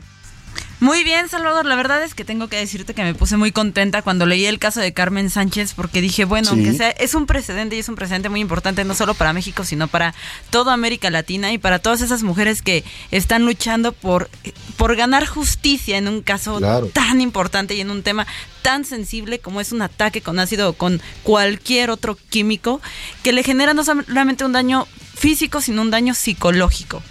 Entonces, la verdad, contenta, muy contenta. Pues qué bueno, qué bueno, Milka. Tienes toda la razón, es un fallo histórico y bueno, 46 años es una sentencia ejemplar. Yo creo que a partir de ahí, los jueces que tengan denuncias de este tipo tendrán que tomar en cuenta este fallo de eh, esta jueza del Estado de México. Eh, José Luis Sánchez, ¿cómo estás? Te saludo con gusto. Salvador García Soto, ¿cómo estás? Bonito viernes, buen fin de semana con todo el gusto y los bríos para ya cerrar esta semana, informándonos además, Salvador. Oye, y pues siento decirte que tus chivas cayeron ayer, veremos qué pasa Sí, el fin de semana, porque venías Bueno, muy mira, contentito. Le, le Es está una poniendo ventaja limón a la todavía. herida, Es Salvador. una ventaja todavía, digamos, no es remontable, ¿no? No- Sí, A claro. diferencia del, del Toluca, oye, ¿cómo remontas un 4-1? Ese sí, pobre de San Luis. Bueno, mira, esos ya están prácticamente, ahora sí que No, no, ese compa ya está muerto. Al Toluca. Ah, bueno, el ganaron los Toluca. Tigres 4-1. 4-1 Sí. le metieron ay, ayer. Y- Sí, exacto. O sea, pues las Chivas un gol todavía lo puedes remontar, ¿eh? Y van a jugar ahí en el. Akron. Y van a jugar van en el jugar Akron. en el Akron el, el domingo, así es que estaremos muy pendientes. Pero vamos a lanzar la pregunta en este espacio sin más ni más.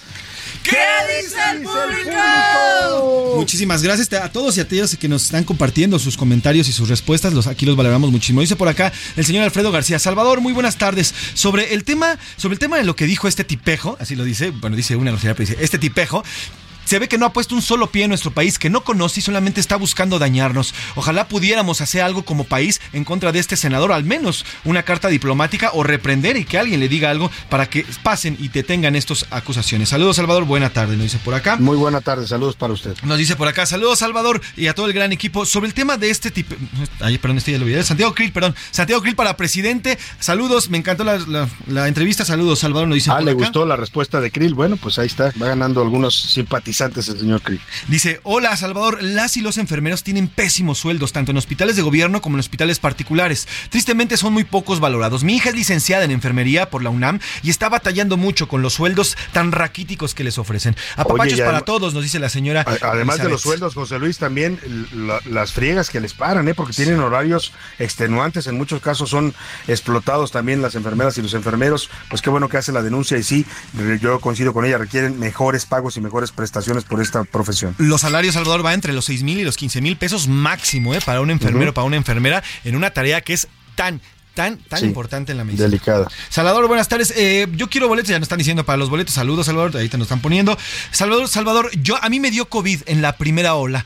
Quien estuvo conmigo durante toda, toda la pandemia fue una enfermera que me ayudó, que me protegió y que además me fue informando conforme se conocían los, los hechos del COVID. Hoy estoy gracias y estoy bien gracias a ella. La saludo mucho. Se llama Elizabeth, don Elizabeth del. Hospital La Raza. Saludos, Salvador, por ahí. Saludos a Elizabeth del Hospital La Raza que atendió pues bien a nuestro escucha durante la pandemia. Nos dice Salvador por acá. Salvador, buenas tardes. Soy la señora eh, Concepción. El tema de las enfermeras y enfermeros son bastante olvidados. Han sido, han sido olvidados por el Estado y por el país. Saludos, Salvador.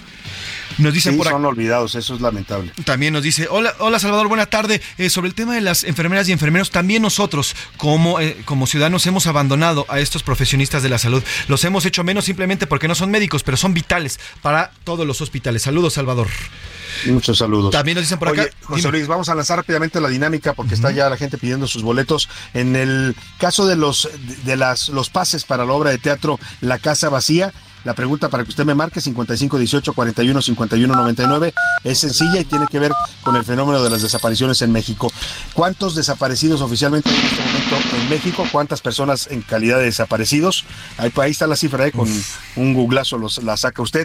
Mándeme la respuesta y se va a ver, se lleva los pases dobles, uno para hoy a las 8 de la noche para ver esta obra en el Museo Universitario de Chopo y el otro para mañana, dos pases dobles. Y en el caso del Estadio eh, Olímpico de los Pasos para ver el partido femenil Pumas Necaxa, ¿qué preguntamos, José Luis? Salvador, aquí nos sugieren una pregunta para todos aquellos fans de los Pumas. Oscar Mota nos dice, ah, se enfrentaron, su último partido fue contra eh, San Luis Potosí. ¿Cuál fue el resultado? Igual un googlazo y lo van a poder encontrar el Pues último partido de los Pumas ¿Cuál? contra San Luis Potosí. Pumas el femenil. Femenil, no, femenil, femenil. Hablamos de la Liga el Femenil. Pumas, ¿Cuál fue el último partido de Pumas femenil contra San Luis Potosí? El, El resultado. resultado. Y se va a ver mañana a estos dos equipos enfrentarse en el Estadio Olímpico a las 12 del día. Empieza a marcar 55 18 41 51 99.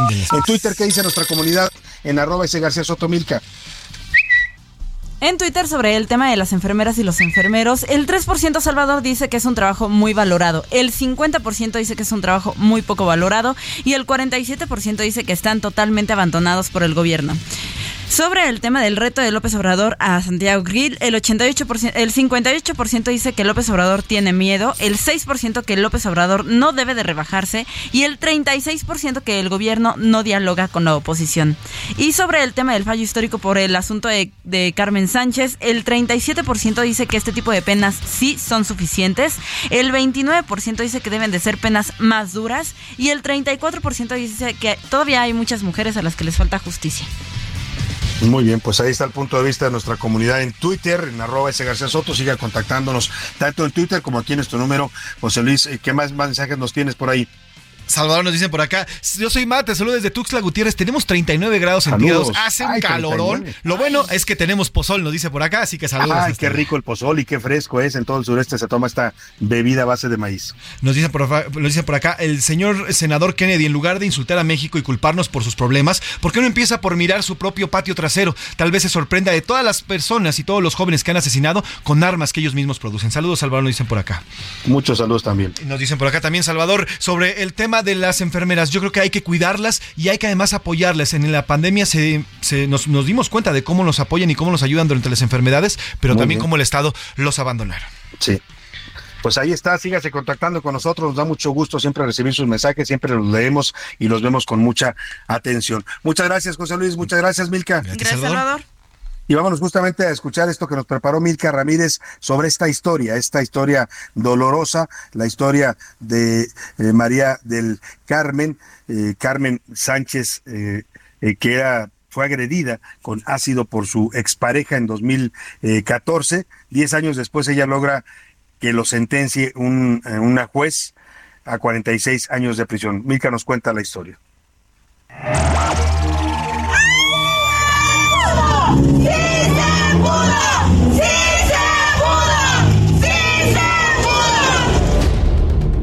Así celebró Carmen Sánchez la histórica condena en contra de su agresor, su expareja y padre de sus hijos, Efren García. La justicia tardó casi 10 años en llegar. Carmen fue víctima de violencia ácida en 2014 y fue hasta este jueves que la jueza María de Jesús Cabrera del Tribunal Superior de Justicia lo condenó a 46 años y 8 meses de cárcel por el delito de feminicidio en grado de tentativa. Se trata del primer fallo en México y en América Latina que resuelve de manera ejemplar un caso de violencia ácida.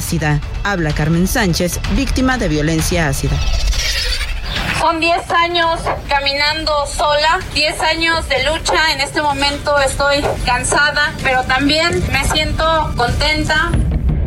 Pero, ¿qué pasó? El 20 de febrero del 2014, Efren llegó a casa de la mamá de Carmen. Debido a los antecedentes de violencia, ella se refugiaba en este lugar ubicado en Ixtapaluca, Estado de México. Cuando Efren la vio, le arrojó una botella con ácido en la cara y su cuerpo. Tras el ataque pasó ocho meses internada en el hospital y hasta la fecha se ha tenido que someter a 64 cirugías. Carmen ya había denunciado a Efren cuatro veces. La última denuncia se hizo un año antes del ataque con ácido. El padre de sus hijos le dio cuatro puñaladas con la intención de matarla. Las autoridades no vieron estos antecedentes de violencia e intentaron dar carpetazo a su caso. Fue hasta el 6 de mayo del 2021, siete años después, que las autoridades de la Fiscalía del Estado de México detuvieron a Efren y lo vincularon por el delito de feminicidio en grado de tentativa. Y nueve años después del ataque, recibió esta histórica condena. Habla Carmen Sánchez, víctima de violencia ácida. Para nosotras las mujeres que hemos sobrevivido a un ataque con sustancias químicas no es suficiente con estar vivas. Queremos vidas que se puedan vivir, queremos vidas libres, plenas y gozosas. La impunidad para estos casos es del 94% y las víctimas viven con el miedo de que sus agresores regresen para terminar lo que empezaron, para terminar con sus vidas. Para A la Una con Salvador García Soto, Milka Ramírez.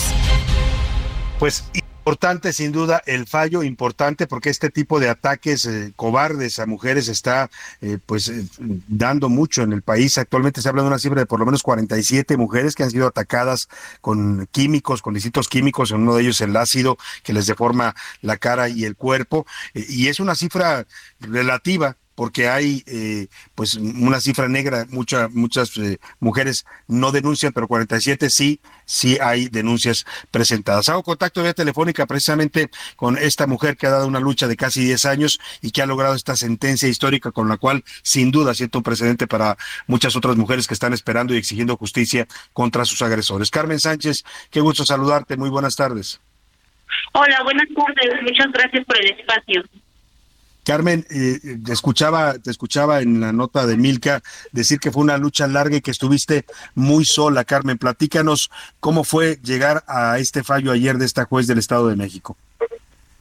Pues la verdad es que sí, efectivamente casi tuvo que pasar una, una década para llegar a arrancarle un pedazo de justicia al Estado mexicano. Eh, es un logro eh, de mis hijas, mi familia, colectivas, eh, defensoras de derechos humanos, medios de comunicación también, eh, que logramos esta sentencia ejemplar, se puede decir una sentencia ejemplar, que castigue eh, a estos agresores que intentan asesinarnos con ácido. Eh, la verdad es que en durante estos 10 años no solo me enfrenté a la violencia machista, de este criminal que intentó asesinarme, sino también a la violencia institucional. Entonces, en mi caso, pues fueron dos tipos de violencia los que yo eh, tuve que recorrer. Los caminé sola por parte de las autoridades, ¿no? No, no tuve el apoyo desde que inicié con todo este proceso. Tuve que tejer mis redes de acompañamiento y defensa eh, yo misma y así es como llegamos al día de ayer. Carmen, y en todo este proceso, como tú dices, difícil, el Estado en vez de ayudarte, te revictimizaba, te violentaba también después de lo que tú sufriste con esta agresión con ácido. Eh, te has convertido ya, a, a quererlo o no, pues en, en un símbolo para muchas mujeres, has abierto brecha con esta sentencia para muchas otras. ¿Qué les dices tú a las mujeres que como tú y que has conocido, supongo, varias en esta lucha, que han sido atacadas de esta manera tan cobarde? Eh, pues primero que nada que, que sigan denunciando, que ninguna lucha es en vano. Creo que mi, mi lucha valió la pena, aunque la justicia llegó tarde y pues la justicia tiene, debe de ser una justicia pronta y expedita. Sin embargo, la justicia que, que no llega a tiempo no es justicia. Pero me gustaría que esta, esta lucha que yo llevé durante 10, casi 10 años, eh, quede como un ejemplo para todas las mujeres que no eh, que no se cansen de seguir exigiéndole a, la- a las autoridades eh, justicia que la justicia es un derecho que nos corresponde y aunque bien si bien la justicia jamás llegará porque nunca más vamos a volver a recuperar parte de lo que nos han robado no solo la violencia machista sino también la violencia institucional eh, por lo menos vamos a, a- a a comenzar a dejar precedentes para las mujeres que lleguen, que jamás vuelvan a atravesar ninguna de ellas, nada de esto que, que a nosotras nos han arrebatado. Carmen, para la gente que nos escucha, que a veces no dimensionan lo que es este tipo de violencia, violencia ácida le llaman, eh, que incluye distintos tipos de químicos con los cuales hombres cobardes agreden a, mujeres. eh, ¿Cómo es vivir con esto? Yo te pregunto porque sé que hay un daño no solo físico, también un daño psicológico, un daño pues a, a la vida de cada una de ustedes que son atacadas de esta manera. Efectivamente, eh, nosotras, las mujeres que hemos sobrevivido a este tipo de, de violencia química, no solo eh, se puso en riesgo la vida en el momento de la agresión, sino en los meses y años posteriores a, a este a esta agresión debido a las secuelas físicas, psíquicas, psicoemocionales, eh, psicosociales que nos dejan, pues un ataque con ácido, con cualquier otra sustancia química, nos borra completamente nuestra identidad, eh, lo que intentan hacer es, es borrarnos de la sociedad, callarnos por completo eh, y que nunca más volvamos a tener voz, ¿no? Eh, sin embargo, nosotras, eh, no todas, algunas de las mujeres, eh, de una forma valiente, nos hemos atrevido a denunciarlo y nos hemos atrevido a ponernos frente a las cámaras y decir, esto nos pasó, contar nuestras historias como un acto de justicia también para nosotras. El camino de Carmen en esta lucha termina con el fallo, termina con ver tras las rejas a este cobarde, yo no le llamo hombre porque no es un hombre que te agredió de esa manera. Eh, ¿Termina con eso o qué viene para Carmen Sánchez en este en esta lucha? No, eh, esto esto no termina aún aquí. Eh, aún vamos a seguir, vamos a seguir nosotros trabajando. En mi propio caso, hay una recomendación de la Comisión Nacional de Derechos Humanos em, que se emitió en el 2019 eh, y fue dirigida al fiscal Alejandro Gómez Sánchez en ese momento que estaba como fiscal del Estado y vamos a seguir trabajando en esa. Queremos que que se reconozca esa recomendación y se castigue a todos los servidores públicos, que se tenga un, eh, que se cumpla todo lo que marca esa recomendación que llegó al Estado de México a decirles a, la Fiscalía es lo que tenía que hacer eh, sobre mi caso. También vamos a seguir insistiendo en, una política integral en materia de prevención y atención y sanción de violencia química. Eh, vamos a seguir con los protocolos médicos, guías clínicas. ah, vamos a tratar de sensibilizar y capacitar a autoridades y funcionarios. eh, investigaciones con perspectiva de género y debida diligencia. Aún hay mucho por hacer eh, desde la Fundación Carmen Sánchez y también vamos a impugnar la resolución de la reparación integral del daño que la jueza María de Jesús Sánchez Cabrera el día de ayer em, mencionó. Ella dejó de valorar una pericial muy importante que está dentro de mi investigación y, y dejó de considerar no todos los daños eh, que, que contempla esta agresión, porque yo dejé de percibir durante estos eh, nueve Claro. tortuosos años Tus y también mis hijas, no todas las afectaciones. Entonces, Claro. pues hay mucho todavía que hacer. Esta sentencia no me trae un descanso total, eh, pero sí reconozco la firmeza de la jueza al, al dictar Muy la bien. sentencia. Pues estaremos atenta y siguiéndote. ¿Dónde puede contactar la gente que quiera contactarte, Carmen? Eh, estamos en redes sociales, eh, desde la fundación, la Fundación Carmen Sánchez MX está en Facebook, en Twitter, en Instagram. Muy bien. Ahí nos pueden escribir y nosotras les respondemos en... Muchas gracias, Carmen. Muchas Heraldo Radio, la H se lee, se comparte, se ve y ahora también se escucha.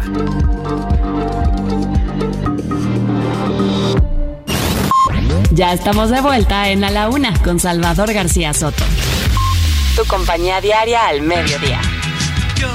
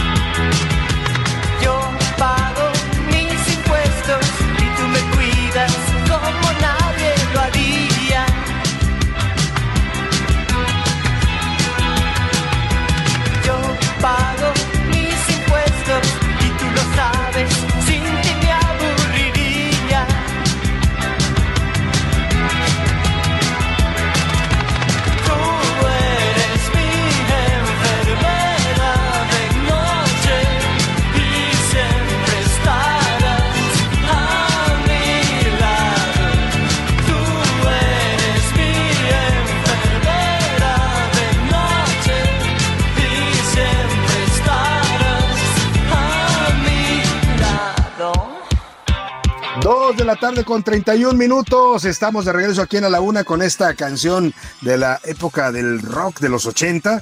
Una canción de una banda española que se llama La Mode. Estuvieron muy activos en aquella época de la movida madrileña en los años 80 y cantan esto que se llama Enfermera de Noche. Es una canción que habla, pues sí, de las enfermeras, pero vistas también como fetiche para muchos. ¿eh? La figura de las enfermeras a algunos les provoca por ahí fantasías de tipo erótico y sexual. Bueno, también se vale, ¿no? Incluso hay quienes se rentan un disfraz de enfermera para jugar ahí con la pareja, ¿no? lo cual es parte ya de, de los juegos. El que el tema es que eh, así canta esta banda española a las enfermeras, y muchas di, muchas efectivamente más allá de el sentido de esta canción, son enfermeras de noche, muchas trabajan el turno nocturno que es pesadísimo para las enfermeras, ¿eh? Este estar toda la noche pendiente de los pacientes, de que no haya una emergencia, de que no se les pongan mal, un gran trabajo y sin duda una gran labor humanitaria la que realizan las enfermeras y enfermeros de México. Un abrazo para todos ellos y súbale un poco a la mode y su enfermera de noche.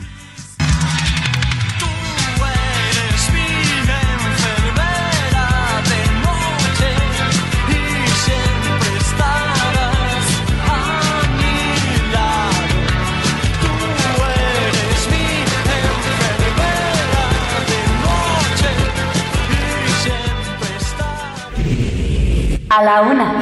Con Salvador García Soto. El ojo público. En A la Una tenemos la visión de los temas que te interesan en voz de personajes de la academia, la política y la sociedad. Hoy escuchamos a Melisa Moreno. En Melisa lo explica todo. El ojo público. Salvador, buenas tardes. La Casa Salvaje es un ejercicio escénico basado en la novela Casas Vacías de Brenda Navarro. En esta novela, la autora se refiere al sufrimiento de una mujer ante la desaparición de su hijo, a la vez que plantea un cuestionamiento sobre la maternidad no deseada y la imposición social para ejercerla.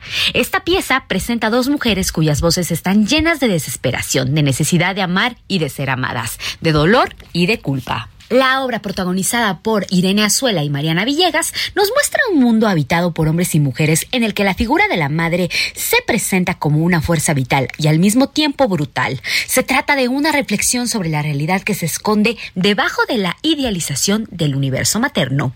Más allá de la adaptación a teatro de una novela exitosa, La Casa Salvaje surge de la necesidad de comprender un enigma, de hacernos preguntas realmente incómodas sobre la maternidad y sus complejidades. El desarrollo del concepto escénico se obtuvo a partir de la exploración de objetos de la infancia relacionados con las actrices y la productora. El teatro es un combate y esta obra presenta uno entre los protagonistas y uno también entre los espectadores. La Casa Salvaje tendrá una corta temporada hasta el 28 de mayo en el Foro del Dinosaurio del Museo Universitario del Chopo. La localidad general es de 100 pesos con descuentos estudiantes y maestros e INAPAM. Si quieres más información, entra a Cultura UNAM. Salvador, esto es todo por hoy. Yo soy Melisa Moreno y me encuentran en arroba melisototota. Nos escuchamos la siguiente. A la una. Con Salvador García Soto.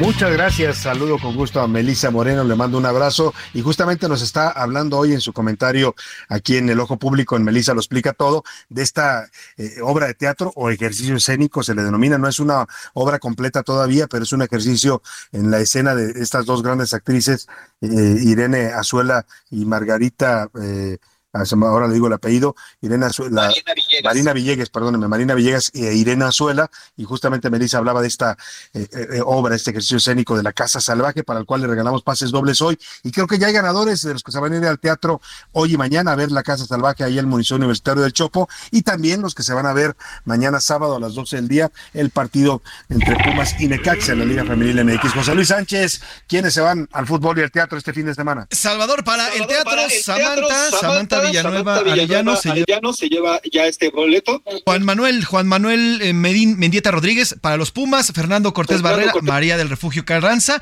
y el otro boleto para mañana, Claudia Concepción Cañedo Valvidia para el teatro. Ahí están los ganadores de esta tarde, Salvador. Estos ganadores que ya se llevaron, les, va- les voy a estar comunicándome con ustedes para las dinámicas y cómo tienen que llevarse estos boletos, Salvador.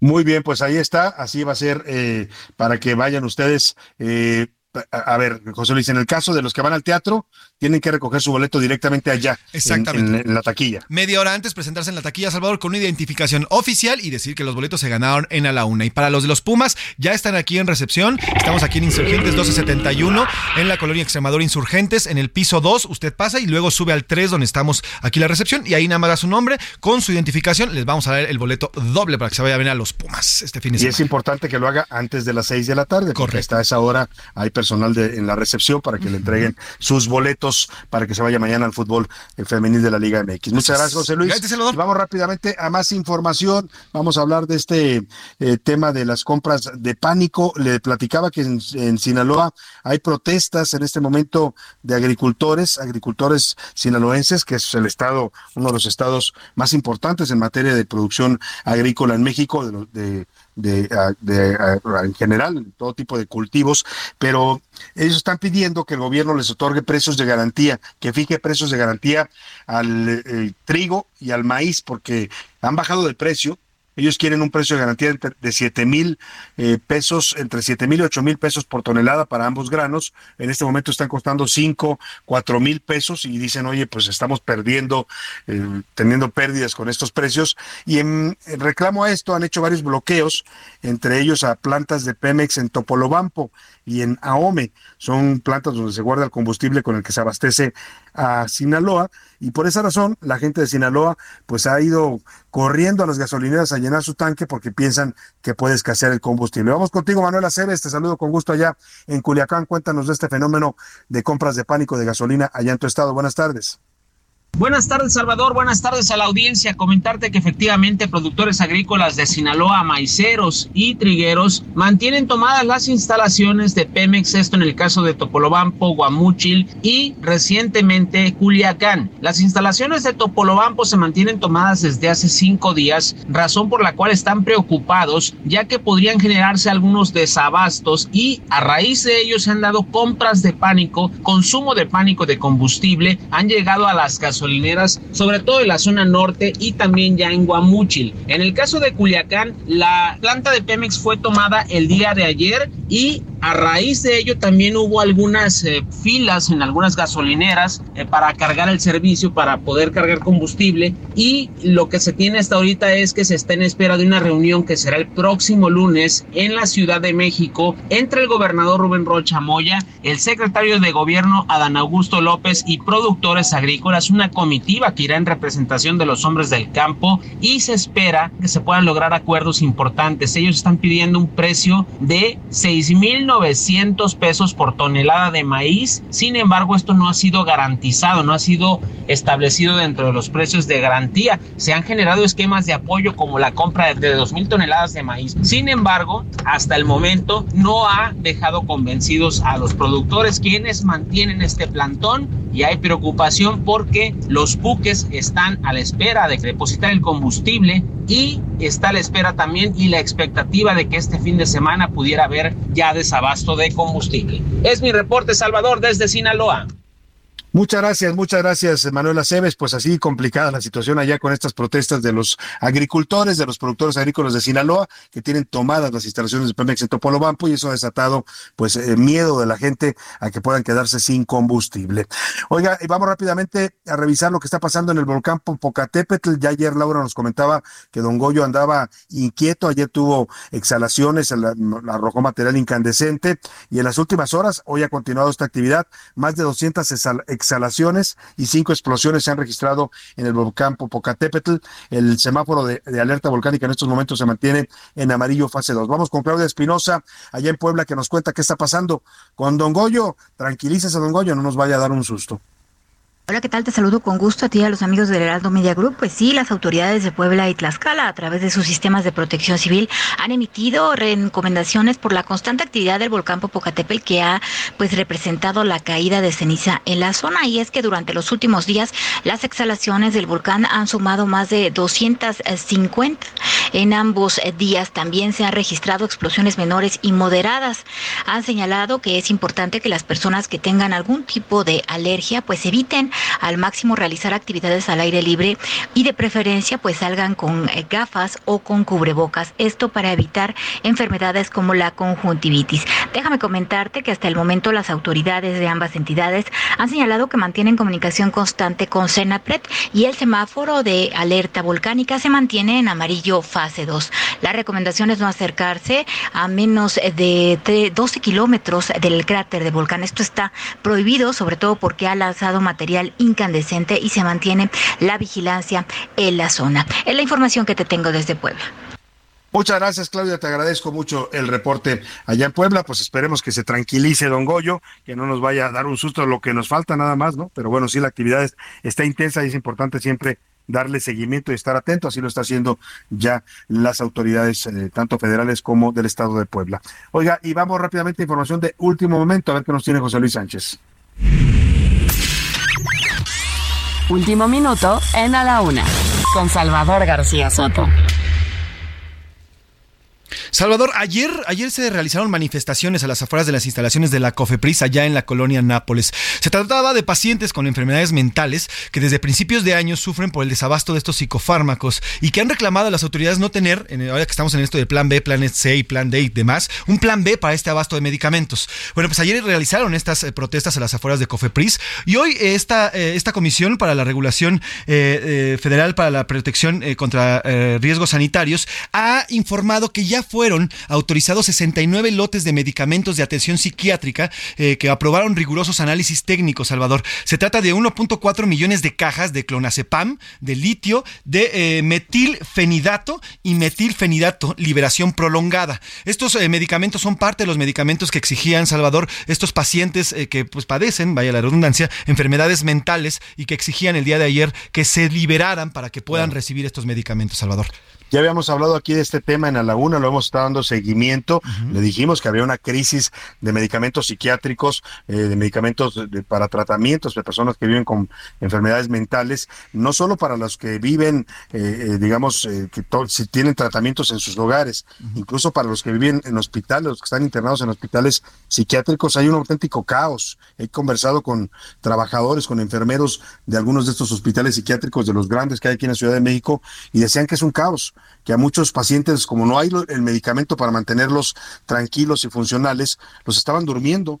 Literalmente los tenían dormidos, sedados, para que estuvieran tranquilos. Y esto es un- una, una situación bastante delicada. Y a las gentes que siguen su tratamiento desde casa, pues también es un problema. Porque ayer veían las protestas, este, se formó incluso ya una organización, José Luis, de personas, de pacientes que están exigiendo estos medicamentos. Por ahí me das el nombre ahorita, fueron los que protestaron ayer afuera de la COFEPRIS. Y lo que decían ellos, oye, tenemos problemas de ansiedad, de depresión, de bipolaridad, problemas, eh, de, de muchos casos, a veces incluso de enfermedades más graves psiquiátricas, y la gente no está tomando su medicamento, y eso es un problema delicado. Qué buena noticia esto de que Confebris pues au- autorice la importación de nuevos lotes de medicamentos para que lleguen a, a, pues a los pacientes que están sufriendo, no solo ellos que tienen el padecimiento, sino también sus familias con angustia ven cómo está, se está deteriorando la salud mental de sus eh, familiares. La organización Salvador, eh, que ya se ha creado, se llama Medicamentos para Mentes Libres MX. Y mira, también incluso denunciaban, Salvador, que ante la falta de medicamentos, sus pacientes, sus familiares, no solamente sufren de- del padecimiento mental, sino también una, una síndrome de abstinencia porque no están Claro. recibiendo los medicamentos. Eh, entonces ver, están sufriendo el son doble. tratamientos, José Luis, que si tú los interrumpes abruptamente, tienen, tienen este tipo de secuelas y, y provocan eh, daños. La gente se altera mucho porque depende del medicamento y el organismo reclama la sustancia. Es un problema de verdad grave lo que está ocurriendo, eh, pues como lamentablemente ha pasado en otros sectores de la salud también, ahora es la crisis de, la- de los medicamentos psiquiátricos. Vamos a buscar a esta asociación que se ha formado de pacientes eh, eh, con medicamentos eh, psiquiátricos para que nos eh, platiquen el lunes cuál es la situación después de esta noticia que da la COFEPRIS de que autorizan la importación de fármacos producidos por esta empresa que se llama justamente Psicofarma. Así Gracias, es. José Luis. Así, Salvador. Vámonos a los deportes. Ya está por ahí en la cabina el señor Oscar Mota. Los deportes en A la Una con Oscar Mota. Los mariachis callaron. Oye, Oscar, estás haciendo escarnio de la chiva, por favor. ¿Yo qué, querido Salvador García Soto? Amigas y amigos, hoy un gran día para ganar. Pues me parece que ya le van a cambiar el nombre del equipo a Chivas a perder, ¿no? Porque, no, la realidad es que, a ver, querido Salvador, amigos, sí, eh, el productor Rubén Esponda también le va a Chivas. quiere perder su trabajo aquí, yo Ese, creo. ese audio model. No, la realidad, quiero Salvador. A ver, eh, 1 a 0 gana el equipo de Atlas. Un partido bueno, entretenido.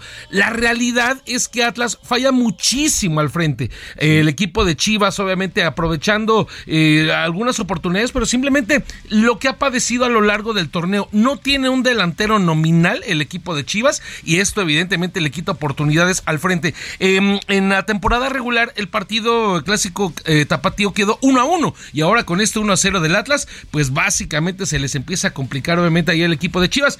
Escuchamos las palabras de Benjamín Mora, querido Salvador amigos, él es entrenador mexicano del equipo de Atlas y eh, después de escucharlo les cuento la historia de Benjamín Mora porque es verdaderamente muy interesante. Ni con un 2-0, 3-0, 4-0 estamos seguros de absolutamente nada. Esto es partido a partido.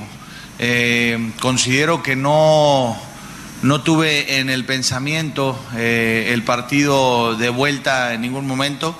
Lo tengo hoy, que ya terminó el partido de ida, pero no considero que tengamos este, una ventaja favorable de ningún modo.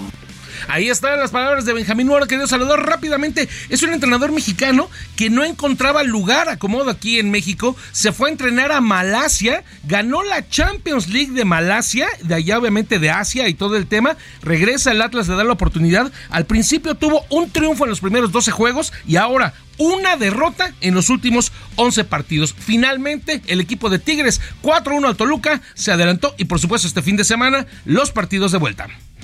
Pues ya estaremos viendo cómo nos va el domingo en el Akron, pero todo puede pasar todavía, ¿no, Oscar? No hay nada cantado, salvo quizás para el Toluca, que sí se ve ya muy complicado. Completamente, todas, me parece que todas, eh, bueno, la mayoría, la mitad de, las, eh, de los partidos están abiertos. Creo que América y obviamente para el equipo de Tigres son los que parten con ventaja. Muy bien, pues estaremos atentos. Te agradezco, Oscar Mota. Buen fin de semana. Hoy un gran día para ganar. Y vámonos a los curuleros de San Lázaro que hoy le cantan a los migrantes, a todos esos, pues, personas que se tienen que desplazar por necesidad de sus países y que van buscando una vida mejor y a veces lamentablemente lo único que encuentran es sufrimiento. Venga, Pepe Navarro y el maestro eh, Pepe Navarro y Pepe eh, eh, Velarde nos cantan esto que dice así. Ya está bien hasta la madre, la frontera no lo creo, los güeros para deportarte siempre tienen un pretexto. Y si allá no hay respeto, aquí es más cruel y duro y triste. Los persiguen, los encierran, luego no los dejan irse. Mexicanos en el norte cuentan que se las ven negras, pero aquí nada cambiamos. Somos guardias en su puerta. Alguien dijo en su campaña que aquí somos mejores. Luego, luego se olvidaron, se volvieron hasta peores. Cuídate bien, amigo migrante, cuídate mucho que no te agarre cuidado con el humanismo mexicano. Si vas para el norte, ponte sombrero y si te atoraste aquí, lo siento, cuidado, mucho cuidado con el humanismo mexicano. A la una. Con Salvador García Soto.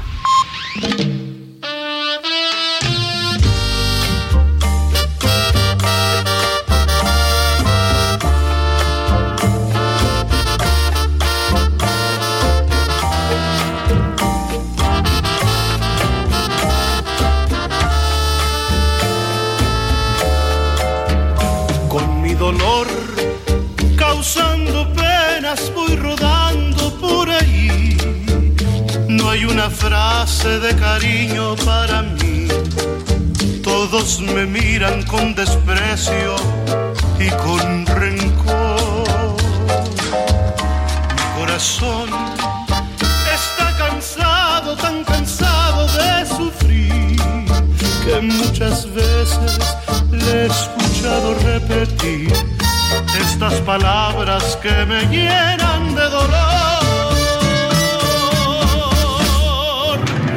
Urge una persona que me arrugue. Ay, ay, ay, oiga, con esa música, con esa voz y con y siendo viernes se empieza uno a sentir un poco inquieto, pero son estamos escuchando esta gran este gran eh, disco que acaba de sacar nada más y nada menos que Don Rodrigo de la Cadena, se llama El último bohemio, los artistas que conocí y usted está escuchando parte del popurrí de Martín Urieta, pero no solo Martín Urieta, bueno, José José, Marco Antonio Muñiz, Lucho Gatica, los hermanos Castro, Armando Manzanero, todos ellos en la voz del gran Rodrigo de la Cadena. Tengo el gusto de saludarlo esta tarde a este gran amigo desde la, de la UNA, Rodrigo de la Cadena. ¿Cómo estás, querido Rodrigo? Buenas tardes. maestro del periodismo, querido don Muchas Salvador gracias, García Rodrigo. Soto, encantado y agradecido por este espacio. Y me encantó la selección porque esa es la más. Martín Urieta es tan allegado al pueblo, a la Sí. gente, que es de las canciones que más me corean. Y estoy celebrando 20 años de cantar, querido Salvador. así De que lo 20 comparto. años, Rodrigo, 20 años y tú eres muy joven, empezaste siendo casi un niño en esto. 14 años tenía yo y ya andaba yo en un lugar que se llamaba el Bar Prim, que estaba ahí en la colonia Juárez, en donde, imagínate, yo ahí me encontré con Chamín Correa, con Carmela y Rafael, con Amparo Montes. Lo, lo conocí, el bar Prim que está ahí enfrente de una funeraria muy famosa. Sí, que antes esa funeraria era el Hotel Versalles, que se cayó en el Exacto. Exacto. que también tenía un lugarcito muy sabroso. Oye, Rodrigo, tú no paras, siempre estás sacando nuevas producciones y la verdad que una mejor que otra de cada, cada disco que uno escucha de tus nuevas producciones son extraordinarios. Y este me encanta porque entiendo que resumes eh, a todos los bohemios, a todos los grandes cantantes que has eh, conocido en tu carrera, que has tenido incluso amistad con algunos de ellos. Pues ojalá fueran todos, pero tuve que hacer una selección eh, de gente que tuviera muchos éxitos, como Rafael Pérez Botija, Gavilano Paloma, Volcán, Electricidad, Heridas, eh, Otuo Nada.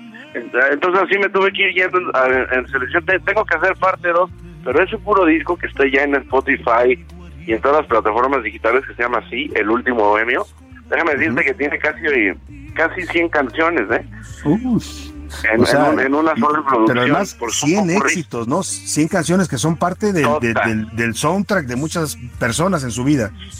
y la canción más más eh, pegadora o más eh, sensible es una que se llama Ser Artista, que es la única, digamos, desconocida, pero esa me la dio Alejandro Jaén, el autor de Vamos a darnos tiempo, de No me digas que te vas, de Acaríciame. Él me la dio para, para, es la historia de muchos, no, no- ni siquiera debes de ser artista para, para vivirla. Eh, Dice cosas bellísimas como que hay que acostumbrarnos a tener a la soledad por compañía. No, no, no, no, no.